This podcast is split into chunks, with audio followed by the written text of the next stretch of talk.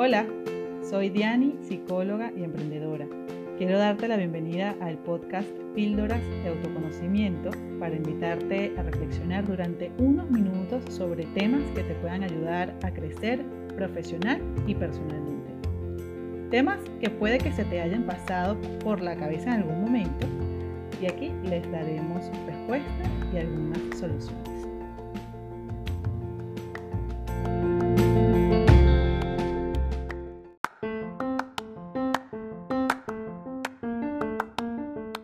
Qué bueno encontrarte por aquí nuevamente.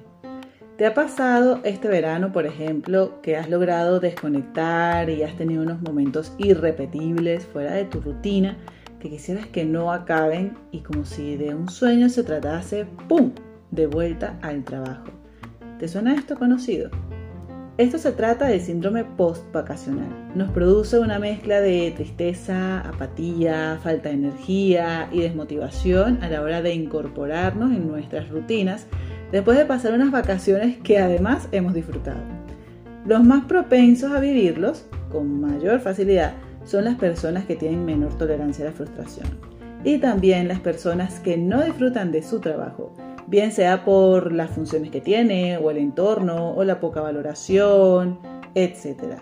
Porque pasamos de tener en nuestras manos el placer al 100% a cero cuando volvemos. Por eso es importante saber dos cosas. La primera es que busques realizar algo que disfrutes en tu día a día para que no estés contando las horas para que lleguen las vacaciones o el mismo viernes. Y la segunda es que será muy normal que vivas este síndrome, aunque sea un poco. Para la primera opción, sabes que puedes contar con autoserendipia. Y para la segunda, también. Pero igualmente me gustaría dejarte aquí cuatro maneras que puedes comenzar a aplicar para aliviar los efectos de este síndrome post-vacacional.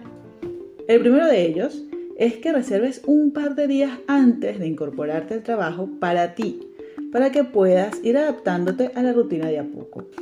El segundo es que adaptes poco a poco los horarios para acostumbrar a tu cuerpo y evitar el cansancio, sobre todo en cambios de uso horario de ser el caso.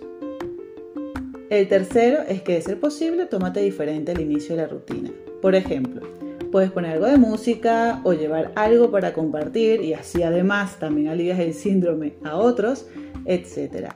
Sé que según la carga es más o menos difícil, pero si tienes la opción no lo dudes. Y la cuarta y última, pero no menos importante, es que tengas alguna actividad grata a diario. Esto no es solo para evitar el síndrome postvacacional, sino a nivel general. Recuerda que nuestro rol laboral, bien sea un emprendimiento o con una empresa, tiene un momento en el día para dedicarle y no debemos estar 24/7 en ello. Es necesario desconectar y disfrutar. En conclusión, busca algo que disfrutes hacer Gestiona tu frustración, date tiempo para adaptarte a la rutina y disfruta de tu tiempo libre. Y así verás que vas a poder aliviar los efectos del síndrome postvacacional.